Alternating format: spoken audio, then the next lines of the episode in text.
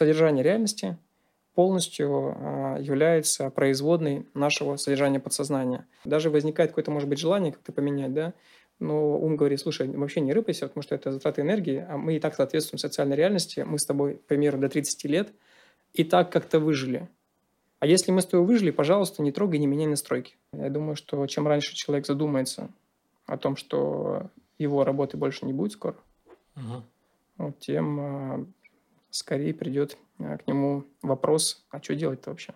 То, что не надо там изучать очень многого на предмет самопознания, нужно всего лишь а, быть адекватным относительно своего подсознания и взаимодействия с ним.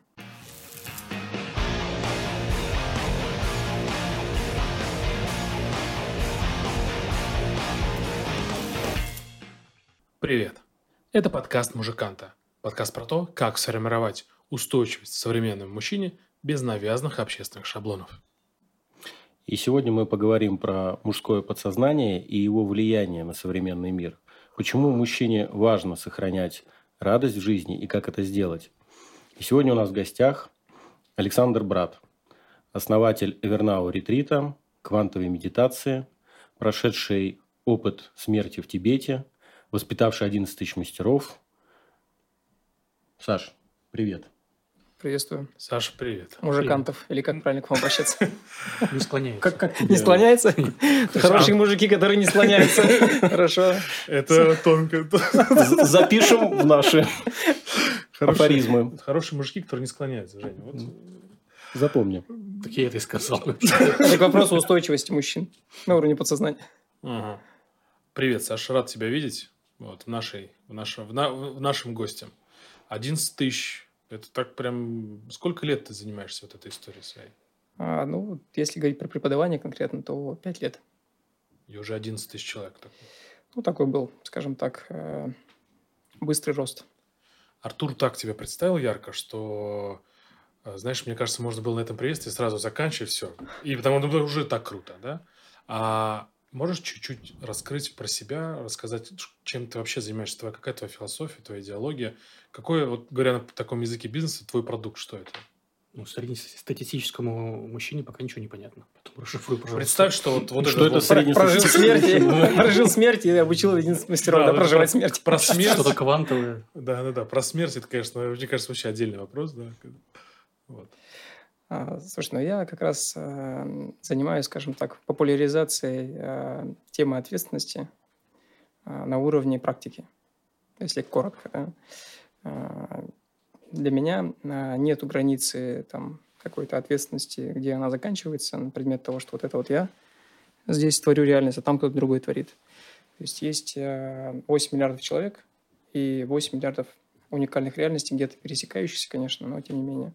И у каждого она сопряжена на уровне набора нашего подсознания, которое мы сформировали за жизнь.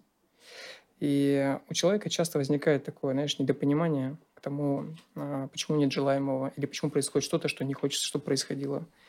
И это всегда про одно. Ну, то есть, э, вот, имея опыт, скажем так, а, собственный, да, единицу опыта свою за жизнь, там, накопленного предпринимательского опыта в том числе, я а, пять лет назад, получается, скажем так, сел такой э, в ретрит э, десятидневный, посмотрел на эту единицу опыта свою и сделал какие-то выводы, обобщающие по закономерностям.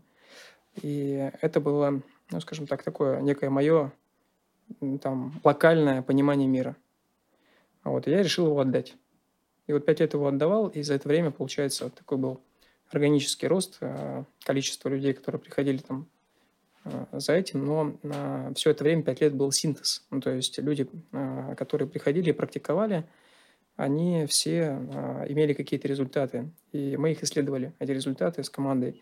И причем, причем не просто там исследовали в прямом доступе к этим результатам, такого, ну, скажем так, визуальный анализ да, данных, но еще и нейрофизиологический анализ сделали. И вот сегодня, получается, пять лет прошло, то есть 11 э, тысяч – это только мастеров. Там, да, на сегодняшний день там, в э, прямом внимании это тысячи людей, а в косвенном внимании, которые проходили там через курс, это больше 60 тысяч человек. И получается, что вот сегодня у меня такая, скажем так, насмотренность сформировалась определенные, уже не на одну единицу опыта, а на там тысячи единиц опыта. И когда у тебя уже гораздо больше, скажем так, касаний с тем, как проявляется человек, как у него устроено подсознание, то больше гораздо видно трендов, и вообще другие тренды видно. То есть человек, который провел там операцию условно а, для 100 пациентов, и человек, который провел операцию для 1000 пациентов, у них а, разное количество закономерностей, которые они могут увидеть. Вот. И говоря, наверное, про а, то, что сейчас есть, это такое обобщающая закономерность одна. То есть у нас любое абсолютно недопонимание, любая проблема в жизни человека и любое отсутствие желаемое либо присутствие, там, да, оно сводится к одной очень простой нейронной связи и к одному простому недопониманию. Это недопонимание между сознательной частью и подсознательной. И пока мы не выстроим вот эту взаимосвязь сознания и подсознания, сознательной части и подсознательной части, постоянно будет недовольство, искажение, недопонимание происходить. Вот. И, наверное, отвечая на твой вопрос, то есть э, моя деятельность, она связана э, сейчас, я могу так подытожить, с формированием одной устойчивой нейронной связи, которая отвечает за доступ к подсознанию для выстраивания с ним отношений. Ну, это ну, как э, такая метафора родителей ребенка. Вот если представить, что жизнь – это такая семья, да, ну, жизнь имеется внутреннее мироустройство жизни в человека. Это семья, то есть родители, есть ребенок. И вот э, какое-то время ребенок пока еще маленький, то есть э, подсознание выступает в роли родителя, оно не дает э, идти туда, э, где ребенок будет неадекватен. Ну, то есть ограждает силой, это как в пистолете условно предохранитель. То есть подсознание огораживает от неготовности распоряжаться потенциалом до тех пор, пока человек не сформирует устойчивую нейронную связь, именно вот такой осознанности, да, осознанного распоряжения своим, своей жизнью. Ну, это как вот э, навык водить машину. То есть э, мы сегодня выйдем на улицу, там много других участников дорожного движения, и у меня есть ответственность за то, что, как я буду на дороге себя вести. И, по идее, родители, он меня не отпустит, там, условно, не даст мне машину, если я не умею водить. Не с точки зрения, знаю ли я правила это. Я могу знать эти правила, да, быть осознанным, ну, типа, знать что-то. Но если у меня нет навыка вождения, то я неадекватный там буду как бы классно я не знал правила. Поэтому пока у меня не будет вот этого навыка в виде конкретной нейронной связи, в данном случае, там, если это вождение машины, там, да, нарабатывал, нарабатывал там 10 тысяч часов. Стала вот такая нейронная связь, что даже если аварийная ситуация, я спокойно обрулил, дальше поехал. Даже как бы не заметил, что у меня как раз сработали вот эти все рефлексы, которые были в практике там, да, и в формировании нейронной связи сделаны. И здесь то же самое. То есть у нас есть одна нейронная связь, отвечающая за нашу реакцию. То есть э, мы ответственны за реакцию. И наша реакция творит содержание нашего подсознания и приоритетность этого подсознания, которое творит реальность. То есть содержание реальности полностью а, является производной нашего содержания подсознания. Вот. И мы, получается, когда уже взрослеем в позиции ответственности своей, то есть мы отвечаем за то, как мы реагируем на то, что творит наше подсознание, которое а, стало таковым, потому что мы туда что-то через реакцию положили в это подсознание. Вот, поэтому э, подытожить, если еще раз, то есть э, я популяризирую, скажем так, то, что не надо там изучать очень многого на предмет самопознания, нужно всего лишь э, быть э, адекватным относительно своего подсознания и взаимодействия с ним. Ну и сформировать эту нейронную связь, которая достаточно, чтобы уже дальше продолжать взаимодействовать с жизнью. А почему ты это делаешь? Зачем ты это делаешь? А, зачем я это делаю? Недавно всем буквально отвечал на этот вопрос, и для себя в том числе тоже. А, ну, во-первых, у меня дети есть. Я а, так понимаю, у вас тоже есть дети? У нас э, на троих четыре собаки, один ребенок, да. У нас уже не только дети. Как будто мы вместе да. живем, у нас четыре собаки, один ребенок. Слава богу, нет. На троих. Мы вместе не живем с этими людьми. Ну, если коротко пытаться ответить на этот вопрос, это хорошо уже более комфортно стало сидеть. Ты когда ты узнал, что мы вместе живем, все думал, ехать к вам нет. Три мужика, студия, да? Да, позвали четвертым. Да, так вот, а зачем это делаю? Ну, во-первых, это помогло мне разобраться с собой, то есть у меня ушел стресс из жизни, потому что было выгорание прям очень сильное. И в целом а, это раз. Второе – это формирование нового коллективного бессознательного, скажем так, ядра. У нас а, общество, оно развивается а, из позиции, скажем так, соединенности зеркальных нейронных связей с коллективным бессознательным. То есть сегодня, если э, такую общую подвести как бы черту, это потребительская парадигма. Ну, то есть мы находимся в таком созерцании очень усугубленного состояния потребительской парадигмы. И, в принципе, понятно, куда она приводит. И хочется создать альтернативное ядро коллективного бессознательного, когда зеркальные нейронные связи могут опираться на другую нравственную позицию, на созидательную парадигму. Вот. И то, что я делаю, в целом, а, это формирует ядро а, нового коллективного сознания. И это я не то, что я там один это делаю, такой там а, тяну эту ношу. Нет, на самом деле в мире много кто занимается вообще формированием новых, нового порядка отношений человека с собой. Uh-huh. Вот, поэтому, когда мы говорим про детей и зеркальные нейронные связи, это про то, что когда вырастут мои дети, то есть э, у них, возможно, уже будет устойчивая альтернатива другого коллективного сознания. А можешь пример дать?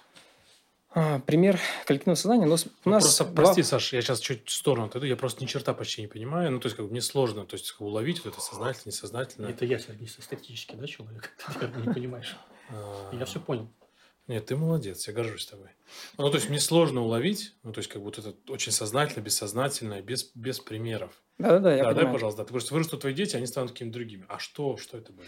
Нет, это не про то, что они будут другими, то, что у них будет э, опора на коллективное сознание, скажем так, более твердая, чем сейчас есть. Э, говоря про э, коллективное бессознательное, это работает очень просто. У нас есть два полушария. Одно полушарие отвечает за нашу личность. Второе полушарие отвечает за зеркальные нейронные связи, то есть э, соединенность с другими личностями, да, с другим, ну, с обществом, по сути. И там есть набор определенных авторитетов и определенной проявленности социальной. И вот эти два полушария, они все время друг с другом спорят на предмет того, кем, кем быть, надо или надо меняться, как бы, если меняться, то зачем меняться. И когда э, мы имеем, допустим, э, личность сформированную э, и которая в зеркальных нейронных связях находит подтверждение, что все нормально, можно ничего не менять, то протокол безопасности верхнего уровня нашего мозга, он отвечает за то, чтобы мы не тратили энергию на создание новых нейронных связей, на создание новых ценностей, вообще на создание любой какой-то другой социальной реальности, социального, социальных а, каких-то нравственных нормативов, скажем так, новых. И говоря про вот эту вот связь, то есть э, когда вдруг я сформирован как-то по-другому, не как в социуме принято, то тогда протокол безопасности говорит, слушай, на тебе энергию, иди меняй нейронные связи. То есть появляется энергия, чтобы поменяться. А когда э, мы сформированы, допустим, и там все ровно, ну, то есть, ну, можно не делать ничего. Даже возникает какое-то, может быть, желание как-то поменять, да, но ум говорит, слушай, вообще не рыпайся, потому что это затраты энергии, а мы и так соответствуем социальной реальности, мы с тобой, к примеру, до 30 лет и так как-то выжили. А если мы с тобой выжили, пожалуйста, не трогай, не меняй настройки. Вот дальше продолжим также выживать. Вот. И э, в целом, если посмотреть на мир, мы видим сегодня такое как бы, ну, пиковое, такое, пиковое состояние потребительской парадигмы, когда все производство, оно, а, ну, это уже не секретом для кого, да, то есть оно нацелено на программирование, значит, э, поломки в пределах, а, значит, гарантийного срока. Ну, то есть срок заканчивается, и там должна случиться какая-то поломка. Хотя мы как общество, в том числе, да, как научное общество, имеем сегодня огромное количество патентов, и в том числе там а, разных уже а, изобретений, которые там, показывают условно ремни, там, которые могут служить там миллион там, километров, да, прослужить. Вот. Но это все, не, но этому не дается ход. Потому что сегодня как бы, ну, потребительская парадигма, как бы, она находится в таком ну, на пике, скажем так. Ну, 8 миллиардов э, на Земле людей, как их тогда кормить, если не давать работу? Вот это все уже замкнутый круг, разве нет? Ну, подожди, что значит не давать работу им? Ну, то есть, э, вопрос тогда. 8 миллиардов населения. Угу. А если все делать хорошо, чтобы ничего не ломалось, тогда люди перестанут работать. И такая взаимосвязь, цепочка, разве нет? Это, мне кажется, а, такое, знаешь, э, очень ну, по, по моему мнению, там очень странное uh-huh. убеждение, что мы должны поддерживать... Я не э, сказал, что не должны, это предположение. Ну, предположение uh-huh. даже, знаешь, такое, поддерживать э, количество рабочих мест, э, значит, и для этого мы должны выпускать плохую технику, чтобы там было кому работать, и мы продолжали работать. Uh-huh. Ну, для меня это не совсем, наверное, будет здесь корректно с точки зрения там моего видения там, да, может быть, у тебя есть какие-то там аргументы на этот счет, но э, работа, она на самом деле не является чем-то таким, что, ну, с точки зрения там, производства, да, такого количества производства, то есть спрос рождает предложение. А Когда а, спрос рождает предложение, мы понимаем, что этот спрос он может быть каким-то образом ограничен. Каким образом а, поддерживать спрос? Чтобы спрос был по подписке. И таким образом как бы начинает модель влиять на то, чтобы у, у человека формировал, ну, подписку там просто не продашь, типа на утюг, да? Вот, и ты понимаешь, что это может быть другой утюг, но по сути как по подписке. То есть он сломался, купил новый. На самом деле, если там, условно, моргнул э, очень долго, да, то как будто бы утюг-то ну, не менялся там у тебя, да, у тебя покупка, только произошла транзакция. То же самое, что подписка один в один. Вот, поэтому это модель как бы искаженного спроса, когда человек не контролирует, а, ну, скажем так, свои уже какие-то выборы, да, понимания, то у него происходит а, зацикливание, и тогда рынок, который построен на капиталистических там, отношениях и мировоззрениях, он начинает а, влиять на то, чтобы там у человека это вкралось в его какую-то естественную парадигму, что, оказывается, пылесос там через три года точно сломается. И какой бы классный ни был, какой бы взял, не взял бренд, он обязательно сломается тоже. Ну, то есть это уже как стереотип. Э, И среди вот того, что ломается, мы типа выдвигаем какие-то классные бренды, которые работают там, ну, лучше в период там до того момента, пока он не сломается. Вот, ну, это а, так, как комментарий на тему а, того, как зацикленная цепочка, да, там, а, по сути, производство на подписке, как оно построено. Вот, а говоря на то, что не будет работы, так ее и так и так не будет. Ну, то есть привычная работа, ее там лет через пять уже не будет. То есть та же, ну, те же роботизированные истории. То есть мы сейчас говорим про то, что а, циклом производства же управляет как бы не м, потребность работать. Циклом производства управляет человек, который хочет сделать его дешевле. Ну, То есть, если я хочу сделать дешевле производство, значит, я буду что делать? Я буду смотреть, как мне поставить, там, условно, заменить а, дорогие элементы. Дорогие элементы там человеку, условно, да, заменить. Хотя, на самом деле, а, какой-то срез а, сейчас, на данный момент, пока еще ну, есть, что человек как робот, да, которому дать можно какую-то примитивную задачу, то есть он пока еще в каких-то местах дешевле, чем а, машина. Но как только произойдет э, полный, то есть цикл э, того, что роботы смогут выполнять э, задачу быстрого перепрограммирования себя на любую другую задачу, а что сейчас и происходит на самом деле, то все, то есть мы уже как бы даже этот пласт, ну, то есть трудоустроенных людей тоже потеряем с необходимости работать. Поэтому это не аргумент, что там, что люди будут делать. Ну, то есть с такой проблемой они неминуемо столкнутся.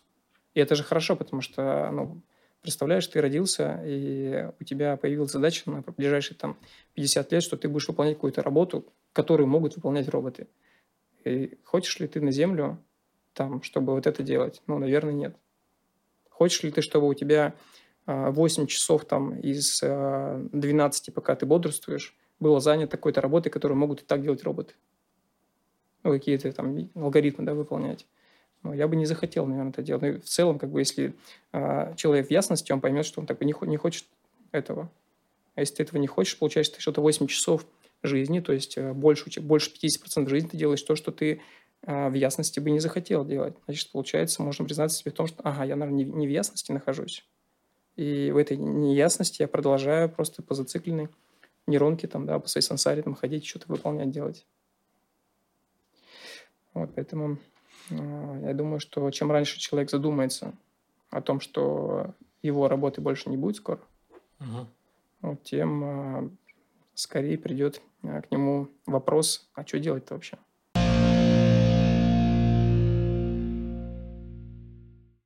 Хорошую тему затронул, связанную с ограничением протоколом безопасности ума. Из разных информационных источников слышим, мозг обманывает, мозг ограничивает, соответственно, учат с ним бороться, его обманывать, его к чему-то там принуждать, э, ограничивать его как-то.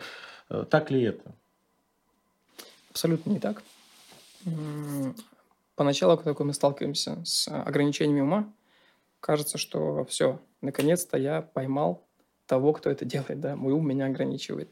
Но на самом деле это тот самый родитель, да, который просто оберегает. А, То есть есть провокационный протокол, а, который э, тебя на самом деле побуждает а, проявиться вопреки. Ну, то есть, а что тебя побудит а, проявиться вопреки своим ограничениям? То есть ум и его все ограничения и протоколы безопасности, они на самом деле являются такой, знаешь, проверкой. А тебе точно туда? Точно этого хочешь? Проверкой на проявление силы духа. Сразу вопрос, пока не ушли. А как здесь понять, здесь как бы лень или вот этот протокол? Мозг же может лениться, что блин, давай туда не пойдем. Где вот эта граница? Ну, лени так таковой не существует, если разобраться до конца. А, есть э, что-то, что а, тебе лучше не делать, скажем так, да? А, то есть ум, лень, давай так, не ум, скажем так, вот этот общее, да, такое понятие, как лень. Лень о чем говорит, если разобраться в ясности?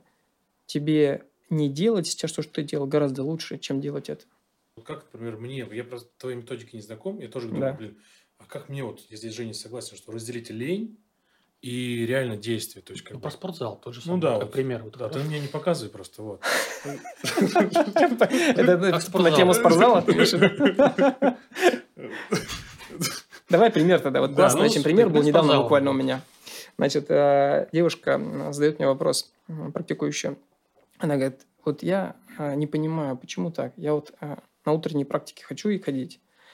Иду, мне после них так хорошо, вот, а с утра мне ум говорит, давай не пойдем, давай то не пойдем. И кажется, что здесь вот ну, какое-то недопонимание возникает, вот конфликт тот самый. Да? На самом деле конфликта нет никакого. Э, так случается тогда, когда мы состояние, полученное в практике, да, или в чем-то там, в тренировке той же, да, неважно, где ты там себя прокачиваешь и ты себя там раскрываешь, когда мы состояние сливаем не по своим чувствам. Ну, то есть, состояние, допустим, это деньги, да, и вот ты получаешь деньги и берешь просто их и. Тебе инвестор дал денег, чтобы ты там бизнес открыл, а ты раз и спустил, там все слил, условно. Ладно, на, гипотезы проверял, а тут ты как бы просто их там спустил, да, на что-то. Не почувствовал, имеется в виду. И вот, э, и тут главный вопрос понять, так, э, что такое истинные чувства – Потому что наш ум, он будет э, на самом деле как раз-таки провоцировать тебя докопаться до истинных чувств. Не просто в желаниях э, своих там проявляться, потому что мы э, очень часто чего-то хотим, и тому, чего мы там не хотим, или что-то надоело, мы говорим, так, стоп, я теперь живу по своим чувствам, я пошел только туда. Я так, я так вижу, так, э, мне так нравится, я пойду туда. И пока мы не разобрались вот с этим протоколом безопасности, как сохранение энергии, пока мы с ним не разобрались, э, ум будет выдавать желаемое за действительное, чтобы оставаться в зоне комфорта, чтобы не создавать новые нейронные связи, потому что это затраты энергии. И когда мы докопаемся до истинных чувств, это будет провокация, пойти как раз-таки проявлять дух, чтобы дать внимание истинным чувствам и получить в них результат. Вот когда мы истинным чувством проявляем дух, то есть две, две составляющие, да, высокая чувствительность и дать внимание чувствам вопреки общественного мнения, собственного мнения, вопреки гравитации привычного. И тогда у тебя получатся результаты вдохновляющие, которые откроют тебе доступ вот к этой энергии как раз. Тогда лень уйдет, потому что лень является элементом, сдерживающим тебя от того, что ты идешь пока все еще не туда. Я правильно понимаю, что мы можем перефразировать вот это все э, фактически в то, что мы говорили с э, Мариной, да? Что... С Мариной Нахаловой. С Мариной Нахаловой, да. Второй наш Как там, где есть цель плюс эмоция, там есть результат. Если цель есть, эмоции нет, то как раз ты там с большей вероятностью будешь сливаться. Ну, вопрос, какая эмоция? В целом, а, я тут соглашусь, э, ну, если мы имеем в виду эмоцию в виде радости. Вообще, как бы ну, компас... Она тебя заряжает энергией. Да, вот ну, компас для движения, он один, это радость. Ну, то есть, если нет радости, все, ты потерялся, ты идешь не туда куда-то. То есть, у тебя, ну, случился вот это вот ну, недопонимание с собой. Это вот э, очень простая проверка. На самом деле, мы ну, э, два этапа, да, проходим. Вот есть радость и есть там мудрость какая-то в жизни. У мужчины там, да, два этапа. И говоря про а, мудрость, очень часто этот этап, а, он проходит без радости. Ну, типа, мудрость обрели, а радость куда-то потеряли. И вот э, очень важно, когда мы двигаемся, чтобы мудрость э, охраняла радость и двигалась вместе с ней. Тогда мы обретаем мудрость, но при этом сохраняем радость, идем. Вот. И говоря про движение к цели с эмоцией, ну, очень, может быть, вероятно, что я сейчас из насмотренности, меня вдохновит какая-то цель, я ее схвачу и пойду за ней, у меня будет какое-то время эмоция. Задача не играть а, в дофаминовую эмоцию. То есть есть состояние вне дофаминового счастья, а есть дофаминовое счастье. И когда мы говорим про формулу а, цель плюс эмоция, это может быть очень легко и э, с точки зрения вот именно дофамина, да. То есть это может быть такая связка, которая приведет тоже в тупик конечном итоге. И задача научиться э, видеть э, вот это внедофаминовое состояние счастья. И вот там двигаться. Да, это будет сопровождаться дофамином, но у тебя есть более фундаментальное состояние, которое ты видишь до того, как тебе там вспышка это случилась в голове, такой, о, классно, наверное, это отклик моего тела там пошел. Слушай, а как... Артур, да, да я вот не могу как раз, пока темы не отошли, а как же вот это, хочется стукнуть по столу, но Женя запрещает, а как же вот эта пресловутая, Саш, дисциплина, которая там, не знаю, в детстве нас закатывали, что там терпение, труд, все перетрут, вот, э, терпи, боль, там вот это все тема. Вот, как, вот что с этим делать? Ты же мужик. О, а, вот ну, шаблон общественный навязанный. навязанный. Да, есть, э, есть просто догмы, да, которые мы насобирали. И эм, если как бы начать их дальше раскручивать и смотреть там высокие, высокие какие-то догмы, догмы высокого порядка, то мы неминуемо найдем догмы, которые противоречат друг другу. А можешь пример сразу? Что значит высокого порядка? То есть как бы для, для, для простых людей. Вот, можешь пояснить? Ну, от сахи. От сахи. Как да. Осознанная жизнь там, да. Ага.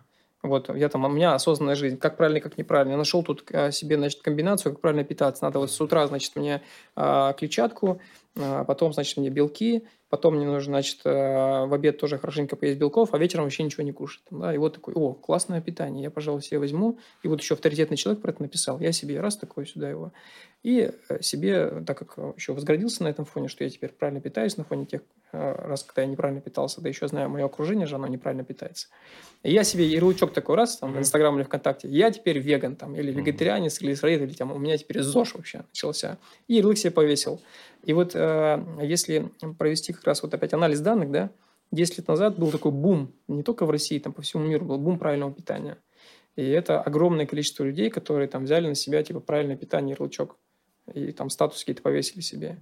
И этот ярлык, любой вообще ярлык, э, он э, в большей своей части не соответствует реальности. Ну, то есть твоей флоре, твоему состоянию, того, тому пути, которым ты шел, ну, сформировал себя как-то, да, э, в, каком, каком-то уже накопленном, скажем так, наборе разных э, флор, влажной флоры, патогенной, в том числе флоры и так далее. И такой раз резко не даешь ей есть теперь, и даешь что-то другое, что как бы, к чему она вообще не привыкла. И начинает формироваться искажение. Очень сильное, прям разрыв идет а, между тем, как ты хочешь, чтобы ты выглядел в мире, как бы, как хочешь, чтобы ты, значит, ты соответствовал этой догме, и как у тебя есть на самом деле. И вот тогда в мире сформировалось очень такое большое искажение, и когда наступил пик, очень много людей выскочили обратно, ну, то есть они смогли как бы э, там выскочить, но им выскочить просто так не, не получилось, потому что надо же как бы как-то оправдаться. И они начали вешать ярлыки того, что веганство, там правильное питание, это все зараза, это все неправильно, там нет B12 и так далее. Им нужно повесить ярлык, чтобы себя оправдать, чтобы вернуться обратно в свою какую-то там привычную флору. Они вернулись. Тоже хорошо, чтобы себя хотя бы не насиловать, хотя бы через ярлык. А часть людей осталась в этом ярлыке, то есть они стали нести вот это бремя, там, да, что вот я все-таки там 7 лет уже сыроед, у него дефицит копится, а он все еще там продолжает это все нести. Вот. И э, там, благо, э, это была большая масса людей. Вот, поэтому, говоря про пример догм, да, разных, конфессиональных догм, догм там в питании, есть такой простой прям пример. То есть это вот так вот работает, что мы пытаемся натянуть на себя какую-то красивую историю, которая нам откликнулась, и соответствовать ей. А еще часто мы это делаем, потому что в обществе это начинает становиться модно, там принято, и такие, о, все, я, пожалуй, на себя сейчас это натяну, сделаю. А питание, оно является следствием расширения сознания и работы со своей флорой. Ну, то есть можно ли а, питанием там расширить сознание? Можно дать себе фору какую-то в виде там чистки какой-то, в виде там детокса небольшого, и в рамках форы изменить сознание, которое будет потом поддерживать и флору, и, и тип питания. Но пытаться типом питания натянуть на себя там какое-то соответствие типу сознания, это не работает. Ну, в целом, это так во всем на самом деле. То есть мы э, всегда имеем э, такие три разницы большие. Кем я являюсь, кем э, я хочу быть и кем я себя считаю. Вот эти три составляющие. И вот адекватно осознавать дельту между тем, кем я являюсь, кем себя считаю кем, и куда я иду. И когда у меня нет осознанности вот в этом вопросе, я там сходил куда-нибудь, там, не знаю, расширил сознание себе, психоделиком, еще чем-то, или какую-нибудь книжку там почитал умную, такой типа, ого, как надо, оказывается, жить. Раз я к себе такой натянул, и у меня дельта между... Я-то не поменялся. То есть, если я там принял какой-то психоделик и расширил свое сознание, там даже не расширение происходит, а изменение сознания, да, временное, что ты что-то видишь, раз обратно такой понимаешь, ого, взмах бабочки влияет на решение президента. Все взаимосвязано вообще. Я теперь все понял. Возвращаешься, а личность вообще не поменялась никак. И то есть эта личность возвращается в жизнь, проявляется по-старому, но это проявление по-старому, оно уже пропускается через призму этой догмы того, что так нельзя делать, друг мой. Это нарушение там, законов мироздания. И все, и совесть начинает что делать? Наказывать то, что это нарушается. То есть просто начинает прилетать все больше и больше. И вот э, здесь важно идентифицировать э, того, какие у тебя отношения с совестью вообще. Чтобы любая дельта, разница между тем, кем я являюсь, кем хочу быть, она была вдохновляющей, а не тем, что меня наказывает. Ну, естественно, осознавать маршрут, да, то есть если там дельта огромная, если между тем, кем я являюсь сейчас, кем я хочу стать, она просто там километры, годы, где-то десятки лет там, то я понимаю, что мое подсознание будет сопротивляться, он скажет, о, о сколько работать. И раз меня не, не пускает. тебе эта цель. Что? Но все равно тебе эта цель зажигает. Пожалуйста, маленькими шажочками ты ведешь, как бы, но ты понимаешь, что это все органический рост. Нет такого, что ты там раз и все, завтра ты там другой человек. То есть цель маленьких шагов, да? Ну, конечно, ты, ну, органический, ну, даже не маленькие шаги, а органический рост. Органический последовательно, как дерево растет, да, то есть это же наращивание. Каждый год слой. Таким образом у нас получается крепкий как бы ствол. Если мы резко как бы там сейчас что-то сделаем, то у нас будет просто фундамент слабый, не готовый к такой конструкции. Понятно. Я разобрался. А ты же? Серьезно? Ну, потом перескажешь. Потом расскажу, да. Ну, то есть, давай... Я не, не люблю делать выводы в программе, но сейчас позволю себе. Ну, то есть, э, растем медленно, то есть, гармонично, слушая себя. И э, если ты не растешь, например, там, x2, x3, это нормально, отвали от себя. Ну, а, смотри, тут вопрос же роста не, не в результатах вообще. То есть не надо себе запрещать расти в результат. Вопрос эмоционального роста. Угу. Того, как ты воспринимаешь реальность. Хорошо, что я сделал выводы, потому что ни черта не понял. Потому что они неправильные. Ну, не слушайте эти выводы. На самом деле, это хорошее сейчас замечание было, потому что действительно можно сделать вывод, что все, не надо расти там x2, x3. Нет, это вопрос отношения к тому, что ты там получаешь, куда ты двигаешься. Вот ты знаешь, Саша, пока мы с тобой разговаривали, сложилось такое ощущение, э, что вот есть э, то, о чем ты говоришь, вот этот вот э, рост гималайскими шагами небольшими, есть эм, реальность, связанная, например, с так называемым достигаторством, когда там точка А, точка Б за какой-то период. Вот как между этими крайностями, как вот оказаться, как выбрать, как эту Ну, ты же, когда гималайские программу... шаги делаешь, да. ты же видишь тоже вершину-то, мама не горю, как высоко да, у тебя находится. Да, да. Но к ней гималайские шаги, то есть это не отрицает цель таковую, вопрос, как ты двигаешься к ней. Просто некоторые там не рассчитывая начинают бежать сразу туда, да, айронменов на Эверест угу. делать. Вот, это вопрос отношения к цели и к каждому моменту на пути к цели. Потому что если мы переоценим значение цели, мы обесцениваем путь всегда как, мы даже это можем не осознавать. Как, да, как только внимание находится больше в цели, чем в процессе, угу. все, в этот момент происходит перекос. Неминуемо эта энергия, она потом выскочит, выстрелит в виде депрессии, там, лени, той же, чего-то еще. Только возник. Почему? Нет, ты просто вопрос это задавал про лень. Дорогие друзья, лень. Э, да, ну то есть фокус на процессе, правильно я понимаю? А, смотри, который ведет нам а, к цели. На связке, мне кажется, цели. Я, я, я, бы, я бы так сказал. Жень, подожди, сейчас Каждый момент на пути к цели ага. равновелик к цели этой. Ага. Равновелик к цели. Да. Ну, то есть, а, а, ну, путешествие. Вот кругосветное путешествие. Ты вот представь, вот шар, да, такой. Ты идешь, ты выходишь, получается, у тебя путешествие. Ты придешь куда? Обратно домой. Если у тебя переоценено значение цели, скажешь, зачем ты вообще выходить? Я же здесь уже. Я, Все. собственно, здесь. Да, и, а путешествие, оно как бы является э, вообще самой целью, а точка является навигацией по маршруту, только лишь навигацией. Ну, то есть, и... насладитесь процессом к достижению своей цели. Можно так сказать, э, но э, можно, можно так сказать. Просто Нельзя Я сейчас смотрю... Ну, говорю про свою... Нет, я сейчас говорю не про, не про как ты выражаешься относительно твоей жизни, а относительно того, что как бы я там а, пытаюсь донести, да, мысль. Не, не, не, у меня нет я правильно понял. претензий к тому, как ты понимаешь это вообще. Я правильно понял тебя или нет? Просто я потому что ты говоришь, я пытаюсь переложить на более бытовой уровень, наверное. Да. А, хорошо. А, давай, давайте тогда еще раз про, про цель и и движение. Вот ходишь ты под шубой, режешь картошку, давай на бытовом примере. Ну, давай картину, давай картину, картину рисовать. Вот рисуешь ты картину, да? И вот э, ты начинаешь в одном месте рисовать, а заканчиваешь в другом ее. Ты знаешь, где ты ее начинаешь, где заканчиваешь. Вот. И если бы ты, условно, так, имел цель последний мазок сделать, ты бы такой, типа, самый короткий маршрут, типа, вот сюда. Канат такой натянул до цели, и там самый короткий маршрут, мы пойдем-ка сюда, в это место. Вот. И э, когда ты уже понимаешь, что это картина в целом, тогда у тебя каждый мазок на ней, он э, будет там, передавать какое-то некое твое состояние, там, да, и ты будешь в процессе или не будешь в процессе. Тогда пусть принтер печатает, если как бы, тебе мне процесс не интересен, мне важно, то картина у меня появилась, и все. Э, это совсем ну, другой такой, да, осозна... другое осознание себя. Вот, поэтому э, здесь вопрос вообще переоценить цель. Ну, типа, это навигационная точка. Если я выбираю маршрут, и я еду либо короткой дорогой, либо красивой. И вот когда я выбираю ехать красивой дорогой, она, скорее всего, будет ну, другая. И если я выбираю красивую дорогу, я пересекусь со совсем другими людьми. Когда я выбираю короткую дорогу, я пересекусь с людьми, а это тоже информационное поле. Мы друг на друга не, ну, влияем.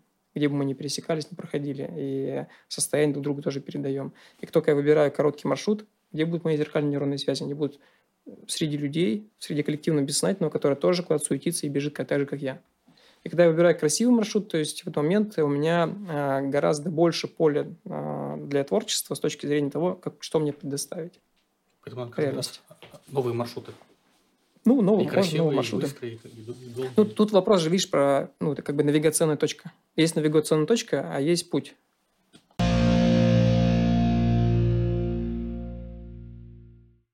Ты затронул тему ответственности. Что такое мужская ответственность? И как это вот тоже попробуем в быту определить? Семья, работа, бизнес, доход, э, здоровье, отношения. Вот э, мужская ответственность как?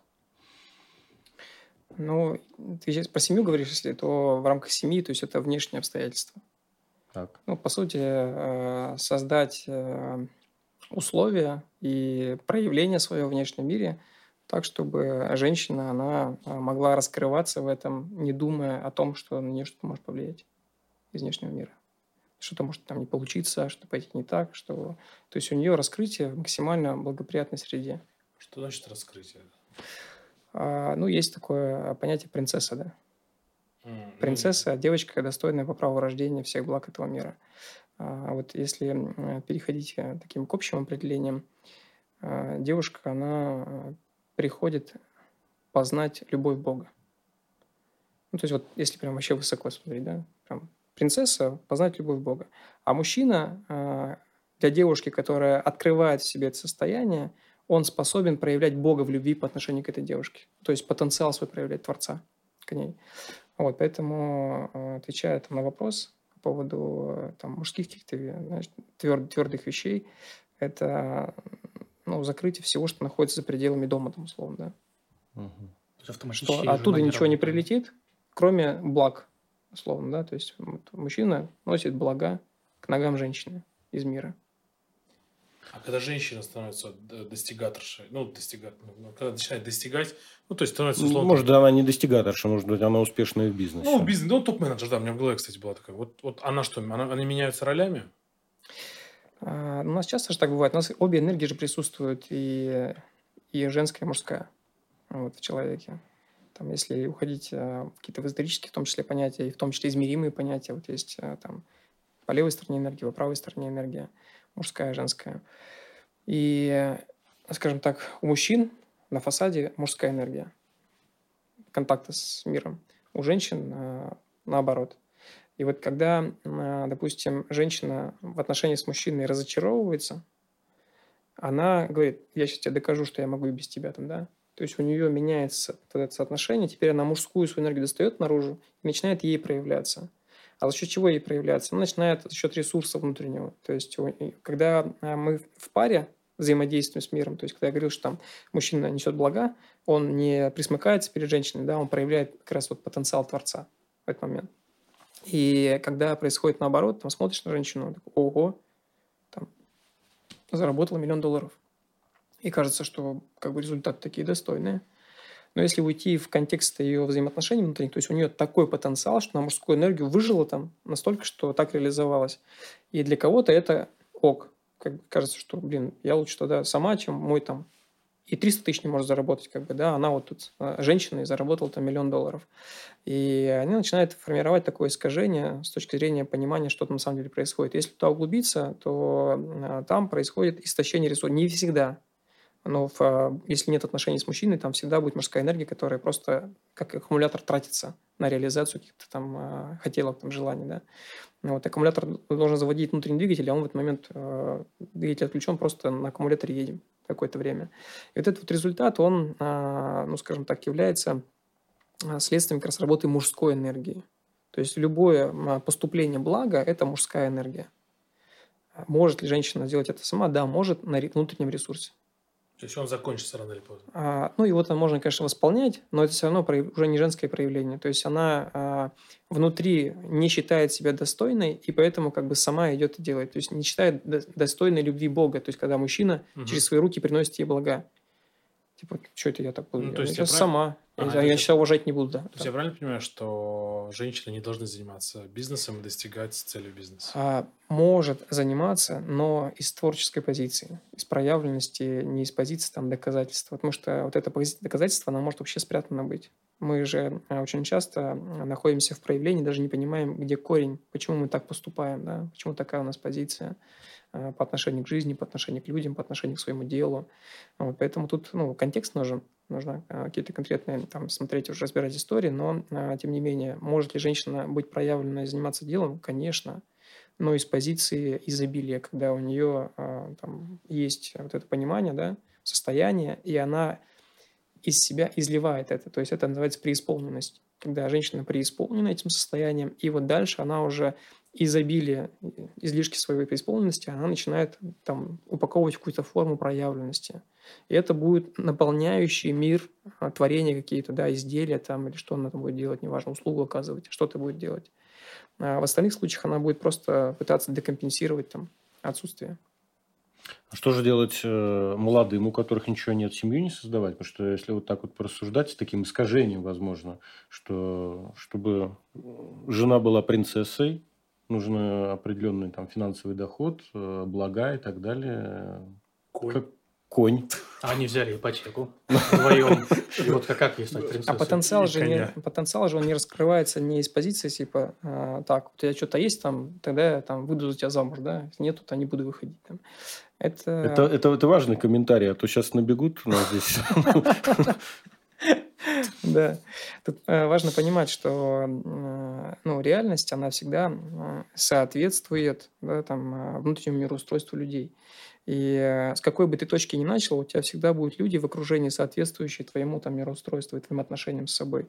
И когда э, там пара заходит в отношения, да, кажется, так, целостный человек должен встретиться с целостным человеком, и тогда там 1 плюс 1 будет 11. Иначе это будет там, условно, 0,1 умножить на 0,1, еще меньше там получится mm-hmm. в результате, и тогда люди расстраиваются, а там думают, что-то я в семье-то еще меньше у меня денег, чем я там без семьи мог себе позволить что-то сделать, и там начинают расходиться.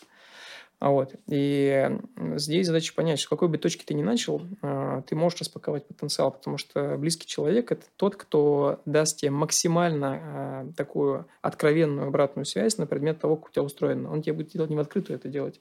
Это будет отражаться в том, как он себя ведет. Ну, то есть, говоря про подсознание, то есть наше подсознание, оно устроено а, максимально соответствующих гранях того, как мы к себе относимся. То есть, когда у тебя есть некое а, ну, близкое какое-то окружение, да, жена, а у тебя дети, у тебя мама, папа, у тебя какие-то друзья, у тебя какие-то коллеги на работе в том числе, и ты с ними находишься в долгих отношениях, они отражают многогранность отношений тебя с собой. Вот, и когда а, мы уже так воспринимаем, когда что-то супруга делает там не так, тебе не нравится, тебя раздражает это, и ты не ее тыкаешь, а понимаешь, так, туда благодарность, за то, что показывает то, что я не вижу в себе. А сюда идет вдохновение это исцелить. Ну, то есть, а мы часто вот туда все. Так, негодяй, неправильно там поступает человек, там коллега, друг неправильно поступает, жена неправильно, дети у меня какие-то не такие, так получилось уж. И так далее. То есть мы вот ну, туда направляем. Повесить как, ярлык на внешний как мир. Как в «Кавказской пленнице». Этот, как его, волюнтаризм. Невозможно работать. Вы даете нереальные планы. Это как его? Волюнтаризм. в моем доме не выражаться. Базово отец, отец и мать базово в авторитетах. Но э, мама в какой-то момент больше авторитет, потому что она космос, потом начинает добавлять авторитет отца. И если у отца э, проявлены какие-то предательства относительно своих истинных чувств, себя, то есть это будет всегда потеря авторитета для сына, ну, для ребенка вообще. Если у них неуважение друг с другом, будет потеря авторитета. А авторитет ребенку очень нужен первое время, там, первые буквально 7 лет, там, это особенно. И если у них недопонимание, с них скандалы, то взгляд будет неминуемо искать во внешнем мире нового авторитета. И вот тогда начнет, начнется поиск, да. Когда ты говоришь, что ребенок в 11 лет закурил, Ну, в то есть 15 я сказал, да. Но это ну, ну, в каком-то возрасте, ну, скорее всего, когда-то до этого еще была потеря авторитета, он где-то насобирал уже там а, что-то другое. Но это всегда про нас, того, как мы а, несем ответственность за то, что там породили, да, условно. То, что является продолжением нас. И я понимаю, что у меня родился сын, да. Могу э, оправдаться, что у меня очень много дел, я не могу заниматься воспитанием, давай нанимем там репетиторов побольше, там еще кого-то обложим там вниманием других людей, или там жена должна заниматься. Но если ты уже понимаешь, что вот сейчас на самом деле происходит копирование, то есть тебя копируют. Не то, что ты говоришь, не то, как ты хочешь, чтобы он жил и был, да, выглядел, а то, что ты делаешь. Если я ему говорю, там, не кури, при этом курю, естественно, он будет копировать действия. Действие гораздо сильнее, чем любое слово. Когда идет авторитетное копирование, то есть всегда копируется паттерн, а не слово, которое там говорится, наказывается там, и какая-то лекция какая-то читается ребенку. То есть всегда паттерн. Ну, вот, а паттерн – это, по сути, модель поведения. И э, даже в 11 лет ты неминуемо увидишь в моделях поведения ребенка что-то про себя, потому что в фундаменте там ты. Даже если ты очень быстро потерял авторитетность для него, там все равно в фундаменте ты находишься. Мгм. То есть, если он закурил, то виноват я и... Но это не, это не, не, про, вин- не про вину меня, у него своя жизнь. Это Ага. про то, что а, я сейчас вижу, как я вообще отношусь к жизни. Что я понимаю, когда мне доверили жизнь, Мгм. я с ней так поступил, что сегодня я уже не авторитет ему оказывается. И если я хочу, чтобы он не курил, ну, то есть вернуть авторитетность всегда можно. Это очень просто делается. То есть в любом возрасте, даже в 80-90 лет возвращается авторитет. То есть отец для сына всегда отец. Сколько бы ни было лет этому сыну. То есть эта связь, она на всю жизнь. Ну, логично, То же самое для мамы. Ну, родители, они... Да. с- Но а, возвращается авторитетность, то есть она и теряется, и возвращается через одно. Это состояние радости и счастья. То есть если ты истинно счастлив, в любом возрасте ты будешь снова предметом копирования авторитетности своего, своих детей. То есть, если я, как родитель, счастливый, то я в авторитете у детей. Если ты поистине по-настоящему Ну, настоящий, да, да, да, да, да. А как вообще... А вли- ты же то, самое, то же самое хочешь для детей. Ты же не хочешь, чтобы у них была машина, квартира, что-то еще. Ты для детей на самом деле хочешь, чтобы они были счастливы. Просто а, иногда мы не, мама, там, родители могут не выразить это, они не знают, что это такое, как бы счастье, да, сами. Но они на самом деле а, пытаются то найти какой-то список, что есть счастье в обществе. Там, там должна быть Ну, квартира, семья там и так далее. То есть какой-то некий список. Ты приходишь к маме там, ей уже 60, ты приходишь, мама, ну смотри, мне, короче, сейчас уже под 40, наконец-то я все выполнил по твоему списку, что ты хотела. Вот смотри, вот прям все отчекрыжил уже, все Мгм. список держи. Мама смотрит такая, смотрит, ну да, да, да, сынок, точно, действительно, но что-то все равно вот у меня тут, тут что-то, что-то еще не то. А потому что она на самом деле не этот список хотела. Она не хотела, чтобы ты получил какой-то социальный статус. Она хотела, чтобы ты был счастлив, просто даже сама, возможно, не могла это объяснить. И тут это все скрывается, начинает в этих отношениях уже более глубоких. А вообще отношения мужчины с родителями? В чем а, ключевой смысл для мужчины? Для его подсознания, для достижения счастья? Для детей а, это всегда а, ценность Бога. Ну, сейчас можно как угодно называть, да, там, кто-то может, там, это понятие кого-то триггерит, Мгм. вот, абсолют, там, вселенная, как угодно. Это отношение, ну, родителей, да, кто дав- даровал жизнь. Я очень люблю слово «жизнь» вообще. Не Бога использует слово, а именно «жизнь», потому что Бог сейчас интерпретируется, а вот жизнь, она, ну, является всем, да, там. Жизнь проходит через все, через дерево, через цветок, через меня, через тебя, через всех. Все есть живое. И вот э, есть жизнь, которая дарует жизнь. То есть начало вообще самое. Если у меня через этой связи нет благодарности, то у меня не будет и с, жизнью, которая является всем, контакта никакого. То есть, если говорить там понятием Бога оперирует, то Бог, с Богом контакта не будет, да. То есть, э, Отец – это представитель Творца. мама – представитель Творца тоже, да. То есть, если я э, тому, кому Бог доверил меня родить, не испытываю благодарность, то, конечно же, у меня нет благодарности и дальше. А какой, я, что я могу там вообще получить тогда оттуда, если у меня там нет, не проходит энергия благодарности? А какая благодарность, если, условно, дети не просят рожать, э, и ребенок ну, не просит его рожать? Какая там может быть благодарность? Как она сформируется? Не просит рожать, это что ты имеешь в виду? Ну, то есть, как бы, дети же не просят рожать себя, да, у родителей. Ну, вот тот вопрос, видишь, мы сейчас Ты касаем... уверен? мы сейчас касаемся вопроса как раз смерти. Вот, э, мы с нее начали сегодня. Да, в Тибете. Ну, там, было, там была не смерть, а практика проживания смерти, есть а. такая практика. И э, часто этот вопрос задают, типа, дети вроде как не выбирают родителей, дети не выбирают болеть. Да, да, да, да. Вот не выбирают родителей, да. Как родину и родители, да, не выбирают. Да. А, ну, вот после проживания смерти я уже как бы довольно твердо для себя живу там в а, а, не то чтобы там в знаниях, да, а в проживании именно не жизни, а жизней. И э, вот когда мы умираем, если говорить про это состояние, сейчас просто сугубо про мой опыт, который а, у меня был тогда. Мы когда умираем, мы же ничего взять отсюда не можем туда, да, в новую жизнь. Вот допустить, если там, что есть э, концепция там, другой жизни, да, еще жизни, еще жизни.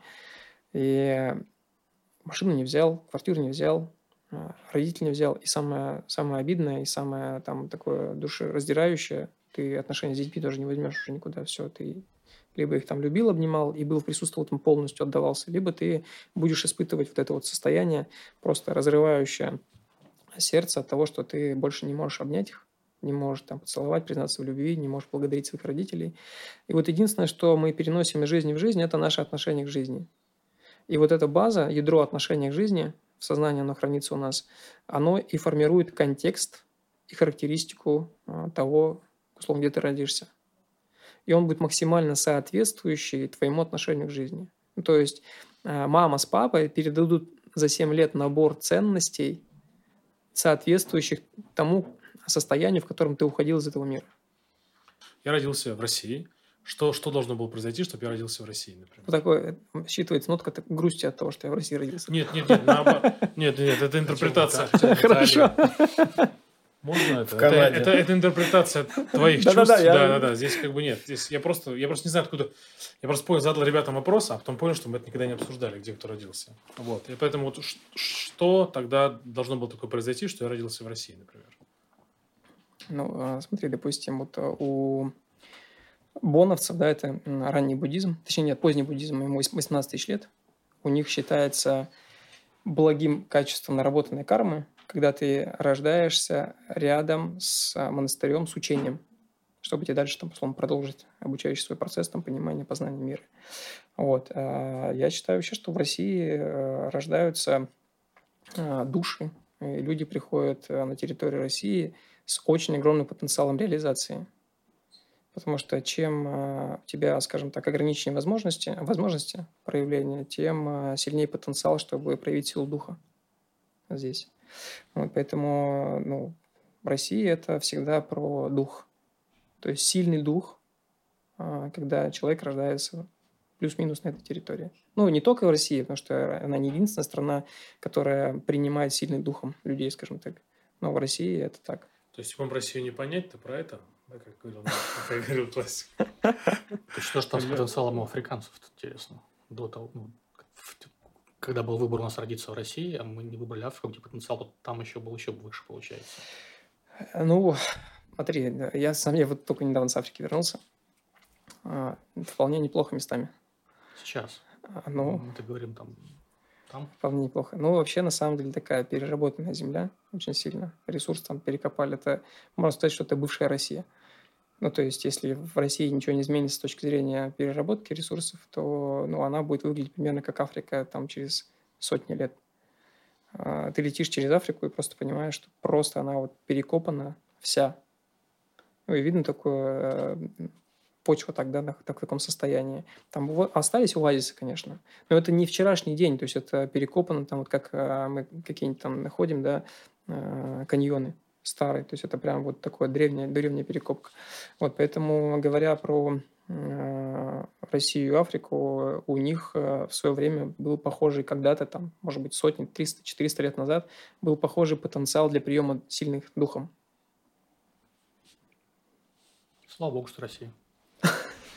Я отвечаю на твой вопрос, Иван Викторович, мы все родились в России. Ты тоже, Жень? А ты думал, где? Слава богу. А кто где родился? Волгоград. Ленинград. Я родился в Москве. О, да, москвич, он единственный тут, да? Да. 41-й. Мы понаехавшие. 41 А ты, Сара, где родился? Я в Сибири родился. Все мы родились в России. Все мы братья. Да. Двигаемся Про- дальше. Двигаемся дальше. Братья по духу. По духу. Возьмемся за Мужикам-то.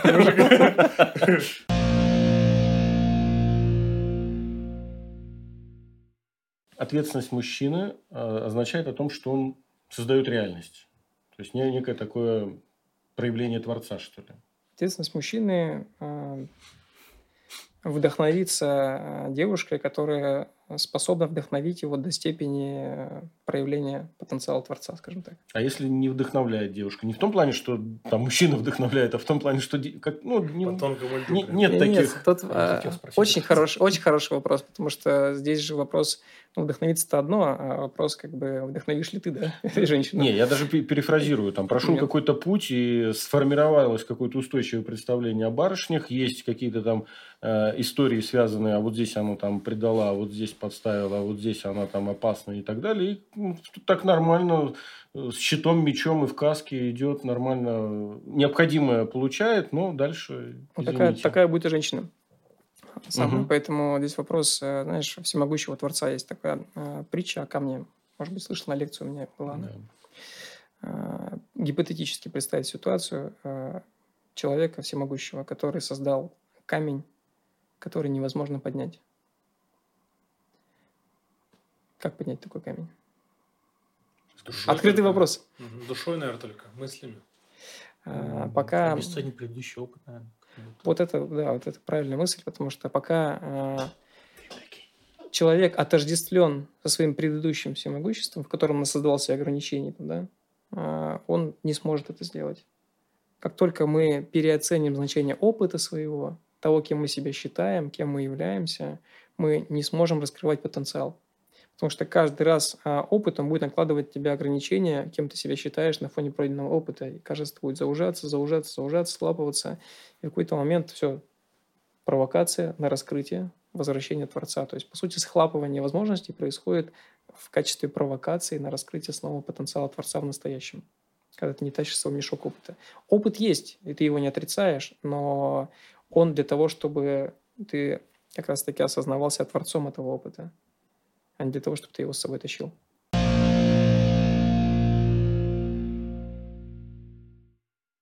А мы говорили сегодня много раз, ты говорил про проявленность, вот потенциал там, что женщина виновата в том, чтобы я раскрыл свой потенциал как мужчина. Не-не, это я не в хорошем говорил. смысле, я так, я, вот я вот это передергиваю. интерпретация. Я передергиваю. Провоцировать можно, провоцирую, да. Ну, то есть, как бы, Да. мы, а это разве не перекладывание? Сейчас я сейчас говорю, и сразу мне мысль приезжает. Разве не перекладывание ответственность, с моей ответственности на женщину, чтобы я хорошо творил, э, чтобы у меня потенциал был, чтобы она меня должна там что-то там... Самое частое вообще. Это, Ну, видишь, он самое об- частое. обычный потенциал, обычный этот, стереотипный мужик. Мужикам. С, А такой стереотипным мышлением. Примат. Пошел в осознанность такой, схватил так, опа, дорогая, я тут узнал, короче, тебе надо меня вдохновлять. Ну да, разве это не перекладывание Не, нет, а вдохновение, ну, женское, это процесс, э, ну, скажем так, следствия. То есть это следствие.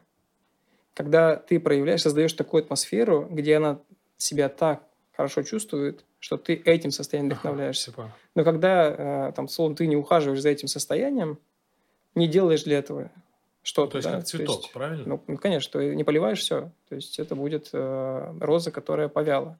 Парник такой- свой. Претензию предъявляешь по, по- розе, которая повяла, да? Да, хорошо, У понял. нас, видишь, логотип даже кактус. Ну, я А, вот уже я да. обратил внимание, что Поливать не это- надо, потому что, да, почти. Хорошо, возвращаемся тогда. Ну, Спасибо, Саш, за ответ. Возвращаемся к проявленности. Мы много говорим про проявленность, что проявленность, проявленность. А Что это такое вообще? Для мужчины вообще насколько это важно? Да, но в целом для всех важна, для мужчины в особенности, потому что... ну, почему в особенности для мужчин? Потому что нам э, здесь на Земле следует познать не делание, делание, а девушкам не делание познать, да. Вот, и поэтому проявленность она одна из составляющих фундаментальных вещей. Но проявленность, э, она как раз завязана с этими двумя параметрами. То есть это очень высокая чувствительность к себе и э, очень а, такая уже раскрытая, распознанная сила духа, чтобы соединять эти два элемента – чувствительность и, и дух. Почему? Потому что мы себя можем слышать, но продолжать выбирать, не давать себе внимания. А вдруг что подумают, там, да, что скажут, начинаешь оценку включить какую-то в эти, в эти процессы. Вот. А на самом деле истинные чувства, они всегда будут провоцировать идти в неизвестное. А зачем тебе тут делать известное? Ты пришел сюда как раз-таки что-то создать, да, другое, что жизнь еще в других формах жизни никогда не создавала. Ну, тут, тут комфортно, тут ну, все то есть знакомо. мы летим в космос, по сути, да, только в неизведанное что-то. Ну, то есть то, что а- не создавало никогда человечество. Есть такая зона, а, зона незнания сознания называется. Вот есть мое знание, твое знание, твое, ваше знание, да, а, знание человечества есть. Что мы чаще всего делаем? Мы ходим, читаем книжки, что-то изучаем и собираем знания других людей из человечества в свою голову. Нам нужны те самые лучшие знания, чтобы знать, как выжить здесь, условно. И это период выживания. Есть э, знания, выходящие за пределы знаний человечества. Ну, условно, знания другой формы жизни какой-нибудь, да. Есть там ченнелинги разные, там люди там, связаны с цивилизациями, еще с кем-то, неважно, они что-то там черпают. Есть просто поле такое, называется э, коллективное сознание, да, где жизнь, по сути, сохранит весь свой опыт, который она проживала в разных формах жизни.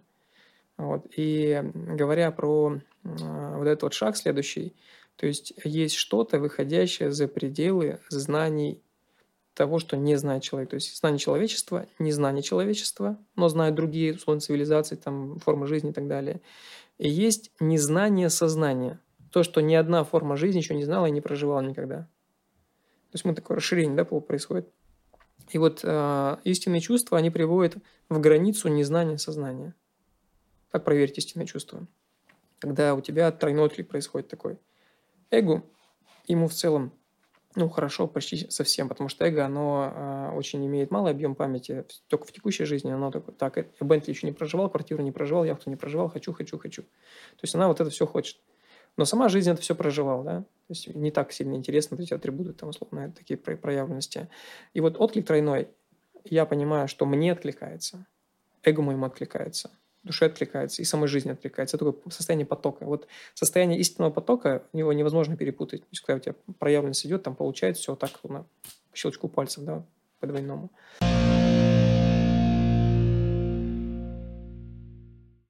А, у нас э, есть такая рубрика в нашем Да. мужиканта э, подкасте, как Блиц. Вот, мы много чего сегодня говорили. Я- Как блиц? Э, Не как Блиц, Блиц.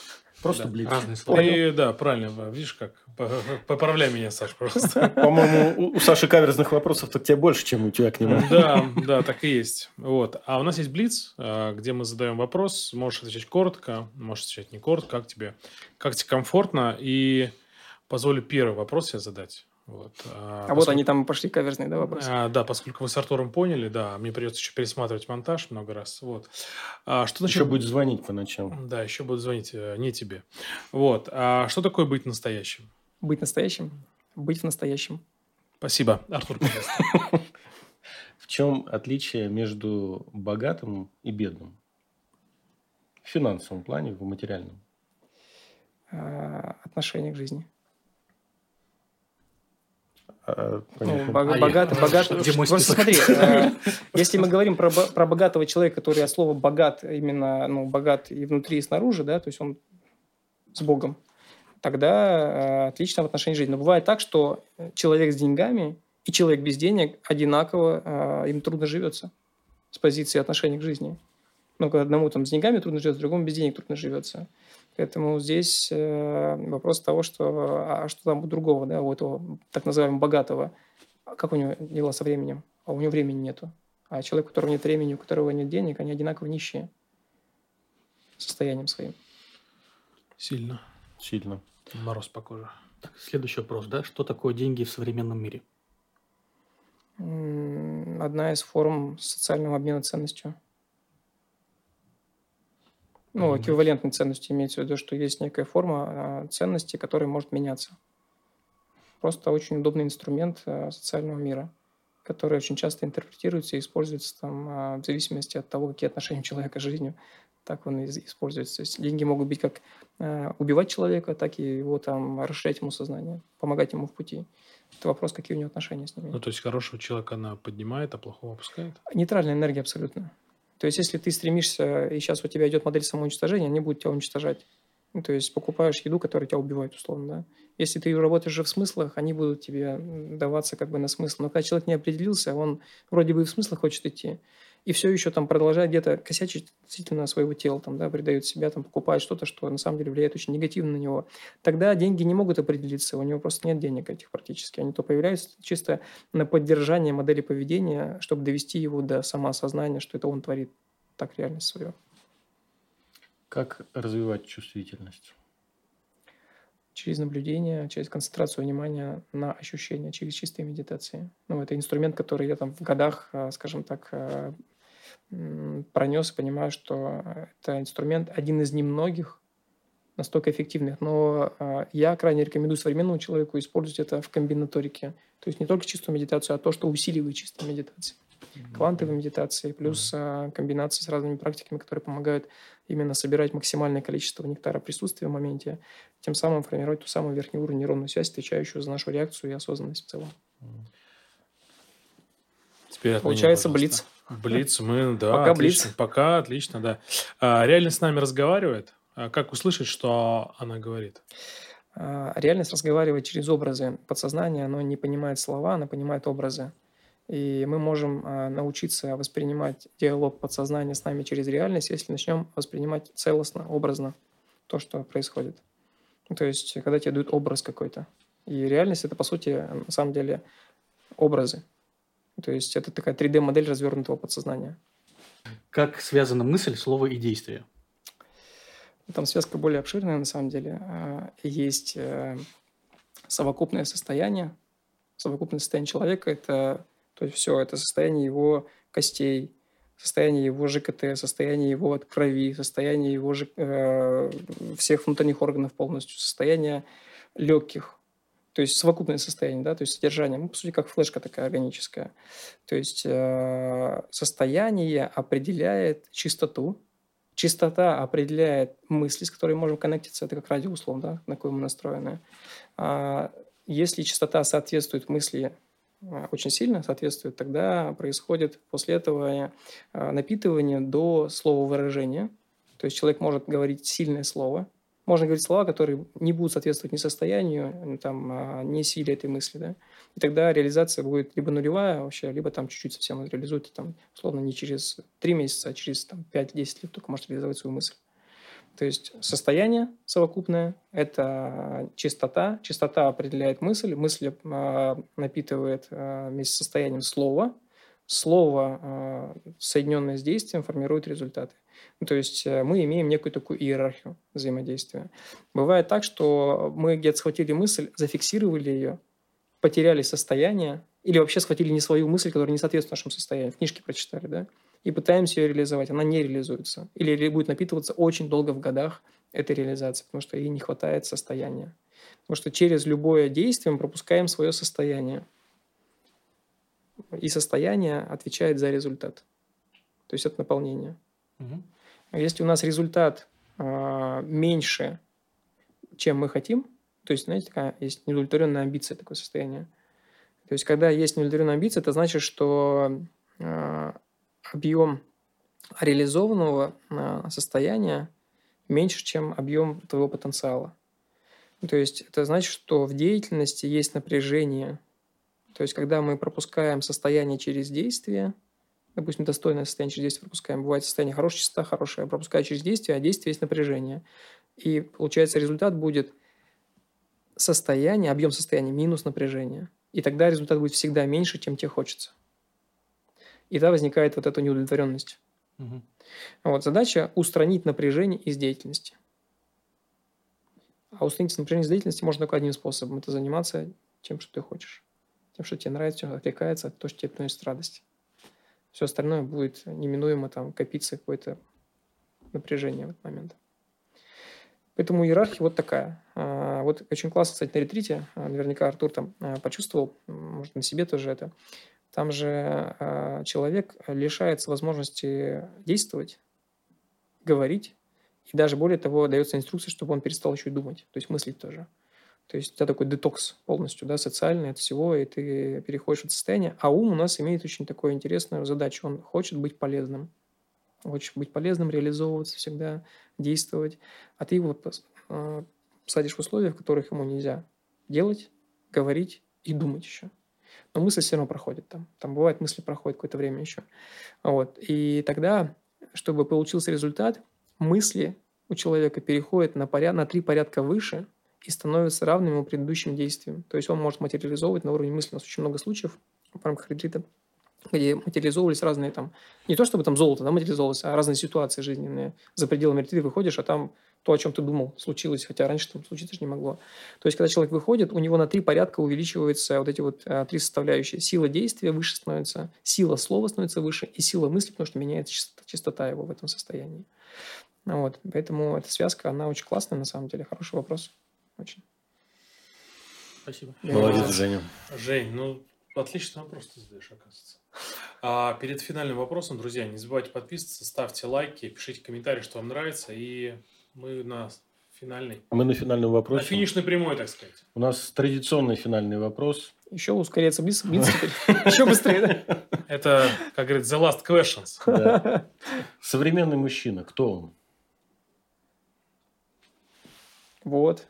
Вот, и вот. Три современных мужчины И вот.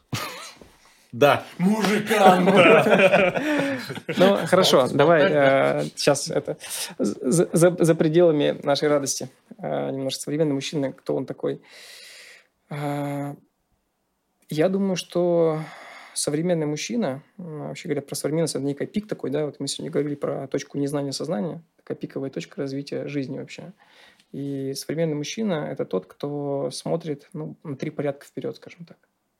Видит не а, реальность, а предопределенную реальность э, в движении коллективного бессознательного. Вот а, поясню. А, мы сейчас находимся в таком условии неопределенности, да, очень высоком, ну, как мир в целом, человечество. И в эти моменты происходит смена, на самом деле, парадигм вот э, если сейчас взять небольшой стадион, запустить очень много людей, там тысячи человек, да, и сказать им, ходите как угодно, там нету цели никакой. И буквально два человека, два из тысячи, если начнут ходить по определенной траектории по кругу, то буквально через 15 минут весь стадион будет ходить по этому направлению. То есть, когда происходят условия неопределенности, определившиеся максимально влияют на неопределившихся. Вот. И так как у нас сейчас весь мир попадает в неопределенность, то есть а, задача современного человека, мужчины тем более, определиться, с кем он, кто он, где он и чем он занимается. Наверное, про определенность. Класс. Саш, спасибо тебе. Спасибо. Очень был рад познакомиться. Благодарю. Взаимно Благодарю. очень. Спасибо. Классно пообщались. Очень круто, друзья. Это был Александр Барат. Пока.